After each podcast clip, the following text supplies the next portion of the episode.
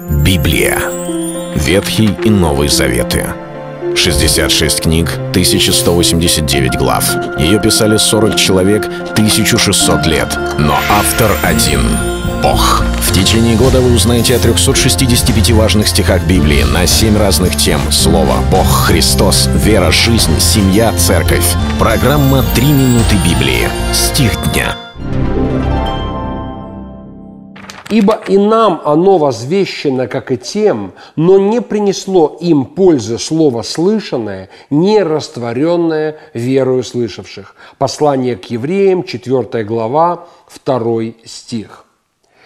В Библии сказано, что Слово Божие, когда мы его слушаем, порождает веру. И это очень известный, очевидные факты Священного Писания, указанные в послании к римлянам в 10 главе, где сказано, что вера от слышания, а слышание от Слова Божьего – но в это же самое время Священное Писание дает нам и другую грань этого вопроса, которую мы никоим образом не должны забыть или как-то пренебречь ею. А именно, что когда мы слушаем Слово Божие, то это происходит не в пассивном нашем отношении к Нему, не просто факт слушания или даже слышания Его, но должно быть некое принятие – принятие верою слова, которое Господь говорит. В данном случае апостол открывает библейские истории, когда народ Божий не вошел в покой, хотя и слышали слово от Господа.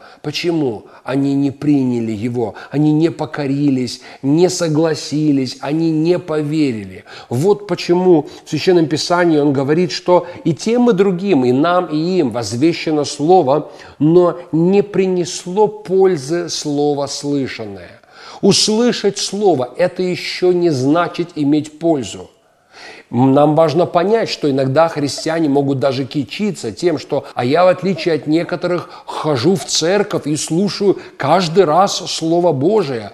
Но мы помним, что слушать Слово, быть на богослужении, внимательно записывать в конспект какие-то мысли проповедника, это еще ничего не означает – Потому что Библия говорит, не принесло пользы слово слышанное, не растворенное верою. Нам нужно это слово принять, уверовать, принять как то, что нам Бог говорит. А когда мы веруем, то мы не можем просто согласиться интеллектуально, мысленно. Но Библия говорит, вера без дел мертва. Мы начинаем действовать сообразно тому, во что мы уверовали. И тогда, и только тогда это слово начинает действовать в нашей жизни и приносить плод. Это был стих дня о слове. Читайте Библию и оставайтесь с Богом. Библия. Ветхий и Новый Заветы. 66 книг, 1189 глав. Ее писали 40 человек, 1600 лет. Но автор один – Бог. В течение года вы узнаете о 365 важных стихах Библии на 7 разных тем. Слово, Бог, Христос, вера, жизнь, семья, церковь.